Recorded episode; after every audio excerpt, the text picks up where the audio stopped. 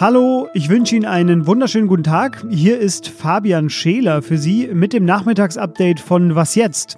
Heute spreche ich hier ausführlich über die beschlossenen Corona-Maßnahmen von Bund und Ländern und über die EU-Wirtschaftsprognose, die recht düster ausgefallen ist. Die Frage des Tages dreht sich um Folgeschäden der Lunge nach einer Corona-Behandlung auf der Intensivstation und Redaktionsschluss für diesen Podcast ist 16 Uhr. Deutschland tritt heute in eine neue Phase im Umgang mit der Corona-Krise ein. So lässt sich zumindest die Telefonkonferenz zwischen Angela Merkel und den Ministerpräsidentinnen und Ministerpräsidenten heute zusammenfassen. Und deshalb ähm, stehen wir jetzt ähm, an einem Punkt, an dem wir sagen können, äh, dass wir das Ziel, die Verbreitung des Virus zu verlangsamen, erreicht haben, unser Gesundheitssystem vor Überforderungen schützen konnten Zwei grundlegende Dinge werden sich ab heute ändern. Die regionale Kontrolle des Virus wird steigen, also der regionale Umgang mit dem Virus, der wird jetzt wichtiger werden und die Wirtschaft, sage ich jetzt mal ganz grob, bekommt einen ja, Fahrplan mit sehr konkreten Daten an die Hand. Aber das Wichtigste, das sagt Angela Merkel hier. Wenn wir regionale Unterschiede haben, und die haben wir, wenn wir niedrigere Infektionszahlen haben, dann müssen wir auch einen Notfallmechanismus haben, in dem wir sagen, wenn regional Infektionsherde wieder auftreten, dann muss man dort auch besondere Maßnahmen wieder einsetzen können. Der von Merkel erwähnte Notfallmechanismus, der sieht so aus. Seit heute gibt es nämlich neben der R-Zahl, der Reproduktionszahl, die wir hier im Podcast ja auch schon besprochen haben, und der Zahl der Infizierten, die wir auf Z-Online ja immer noch täglich auf einer Karte zeigen, einen weiteren Maßstab für das Handeln der Regierung. Die Zahl der Neuinfektionen pro 100.000 Einwohner in jedem Landkreis und jeder kreisfreien Stadt.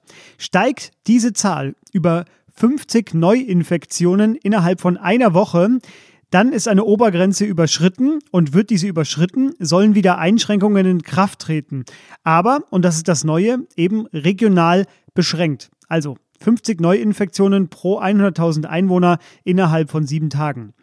Bei den Kontaktbeschränkungen gab es eine Lockerung und eine Verlängerung. Künftig sollen sich Angehörige zweier Haushalte treffen dürfen. Die grundsätzlichen Beschränkungen, die wurden aber bis zum 5. Juni verlängert. Und klar, weiterhin gilt es Abstand zu halten und da, wo es sein muss, auch eine Maske zu tragen. Weitere beschlossene Änderungen. Alle Geschäfte dürfen wieder öffnen, egal wie groß sie sind. In Pflegeheimen, Kliniken und Behinderteneinrichtungen, da sagte Merkel, das sei ihr besonders wichtig, soll jede Patientin oder jeder Bewohner einen wiederkehrenden Besuch, also eine bestimmte Person, ermöglicht werden. Ähm, das nächste, die Gastronomie, wie die wieder öffnet, das dürfen die Bundesländer einzeln entscheiden. Da haben ja Bundesländer auch schon damit angefangen in den vergangenen Tagen. Und ein Konzept für Opern, Konzerthäuser, Kinos und Theater wird ebenfalls entwickelt. Abschließend dazu nochmal Angela Merkel. Das wird eine Riesenherausforderung sein, auch für die Bereiche, die jetzt öffnen. Und trotzdem hat uns sie geleitet, dass es besser ist, ähm, wir kommen Schritte voran und geben natürlich auch ähm, Perspektiven, sowohl in der Schule als auch in der Kita, als auch in anderen Bereichen, als dass wir äh, gar nicht vorangehen. Auf Zeit Online finden Sie eine genaue und tolle Übersicht meiner Kollegen, was man wo darf und was nicht. Die packe ich Ihnen in die Show Notes. Noch ganz kurz zum Sport, was mir als Sportredakteur ein besonderes Anliegen ist. Zu den äh, geplanten Geisterspielen der Bundesliga habe ich jetzt keine abschließende Meinung. Ich verstehe beide Seiten sehr gut. Jedenfalls äh, werden sie heute in der Runde von Merkel und dem Ministerpräsidenten grundsätzlich freigegeben. Entweder am 22. Mai oder eine Woche drauf, am 29. Mai, wird es dann mit Spielen vor leeren Rängen weitergehen. Auch der Freizeitsport, also der Breitensport, der unter freiem Himmel stattfindet, darf wieder aufgenommen werden. Allerdings auch hier kontaktfrei. Und zudem muss sich natürlich zu Hause umgezogen und geduscht werden, um die Hygienevorschriften einzuhalten. Die Wirtschaft der EU, genauer das Bruttoinlandsprodukt aller EU-Mitgliedstaaten, wird 2020 um 7,4 Prozent schrumpfen und 2021 um 6 Prozent wieder anwachsen. Also wir werden das im nächsten Jahr nicht ganz wieder aufholen. Die Arbeitslosigkeit in der EU wird 2020 von 6,7 Prozent auf 9 Prozent ansteigen und 2021 auf 8 Prozent zurückgehen. So, das waren jetzt ein paar Zahlen. Das waren die wichtigsten Zahlen der heute veröffentlichten Frühjahrsprognose der EU-Kommission. Ja, und Paolo Gentiloni, der EU-Kommissar für Wirtschaft, der war danach auch dementsprechend klar in seiner Ansage. It is now quite clear that the EU has entered the deepest economic recession in its history. Es ist die größte wirtschaftliche Krise für Europa seit der großen Rezession in den 30er Jahren des vorigen Jahrhunderts. Auch die Schulden der Eurozone werden stark ansteigen auf über 100 Prozent des europäischen Bruttoinlandproduktes. Erlaubt sind ja eigentlich nur 60 Prozent, aber die Regeln wurden schon vor längerem ausgesetzt wegen der Corona-Krise. Und wie bei allen Prognosen in diesen Tagen gilt auch hier, The risk to this outlook are exceptionally large. And unfortunately, they are to the downside. Die Zahlen sind also wegen der Pandemie und wegen der noch nicht ganz abschätzbaren Folgen äh, ungewohnt unsicher. Es könnte auch noch schlimmer werden. Mehr weiß man dann, wenn die nächste große EU-Wirtschaftsprognose herauskommen wird und das wird dann im November sein. Ich komme jetzt zur Frage des Tages. Die kommt heute von Magda per E-Mail. Magda will wissen, ob es schon Erkenntnisse über genesene Covid-Patienten gibt, die einen schweren Verlauf hatten, auf der Intensivstation beatmet werden mussten und ob die nun Lungenschäden davon getragen haben. Liebe Magda, Jein, ein entschiedenes Jein von mir.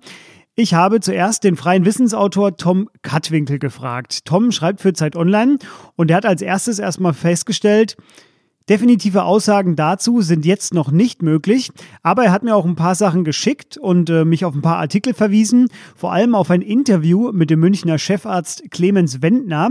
Der hat die ersten Corona-Patienten in Deutschland behandelt und er sagt, weil die Beatmung für Covid-19-Patienten in der Regel mit hohem Druck stattfinden muss, um genug Luft in die Lungen zu bekommen, kann es leider auch zu Vernarbungen und eben zu Langzeitschäden kommen. Vorsichtig etwas allgemeiner von Tom Kattwinkel formuliert, je länger die Beatmung notwendig ist, desto wahrscheinlicher sind Folgeschäden. Ob und wie sich Patienten erholen, hängt aber auch von den Vorerkrankungen und natürlich auch vom Alter ab. Ich habe darüber hinaus auch ein bisschen weiter recherchiert und habe äh, Hinweise aus Österreich gefunden. Da ging es um äh, Covid-19-Fälle unter Tauchern, die zwar nicht beatmet werden mussten, aber dennoch erhebliche Schäden an der Lunge danach aufwiesen. Das hat man zumindest auf den CT-Bildern danach gesehen. Sie merken also schon, auch hier fängt die Medizin erst an, so richtig die Erkenntnisse erst zusammenzutragen. Im Wort Langzeitschäden, da steckt ja ohnehin schon der Zeitraum drin. Wir werden es erst genauer wissen, wenn es längerfristig beobachtet und untersucht wird. Tom Kattwinkel, mein Kollege aus dem Wissensressort, der sagt aber auch, und das ist vielleicht die gute Nachricht zum Schluss, dass die Lunge ein recht tapferes Organ ist, was die Regenerationsfähigkeit angeht. Liebe Magda, ich hoffe, ich konnte zumindest ein bisschen weiterhelfen. Was noch? Wir alle haben in den letzten Wochen Einschränkungen verschiedenster Art hinnehmen müssen und ich weiß nicht, wie es Ihnen geht, aber dass es praktisch unmöglich war, Altersheime zu besuchen, das hat mir zumindest emotional am meisten zugesetzt, denn mein Opa, der ist in so einem Altersheim und äh, die ganze Familie wurde jetzt über den WhatsApp-Chat noch einmal pro Woche von der Pflegerin da zumindest informiert, wie es ihm geht. Jetzt sind ja auch Lockerungen angekündigt für die Heime. Ich habe auch in den letzten Tagen so Glaskästen gesehen oder so Wintergarten-ähnliche Kabinen, mit denen manche Heime zumindest ein bisschen Kontakt ermöglicht haben. Besser als nix. Ein Beitrag aus Israel aber hat mich dann doch am meisten berührt. Dort wurden Angehörige mit einem Kran vor die Balkone der Bewohner gehoben und durften die dann nach langer, langer Zeit äh, eine Viertelstunde über die Brüstung hinweg äh, sehen und auch mit ihnen reden. Ein Kamerateam hat das begleitet und das sind wirklich wunderschöne Bilder. Das Video dazu finden Sie in den Show Notes und ich kann Ihnen versprechen, das macht richtig gute Laune. So, das war's für heute. Morgen geht's weiter bei uns. Jetzt, da Sie wissen, dass Ihre Lieblingskneipe bald wieder geöffnet hat und Ihr Lieblingscafé auch, gönnen Sie sich doch zu Hause und zu Ehren dieser Läden heute Abend einen Tee, ein Wein, ein Bier, was auch immer. So werde ich es jedenfalls machen. In dieser Reihenfolge natürlich. Was jetzt at zeit.de ist unsere Mailadresse. Ich bin Fabian Scheler. Bleiben Sie gesund und tschüss.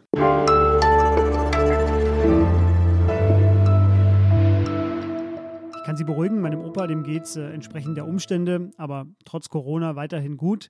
Das Heim, das hat das offenbar ganz gut im Griff.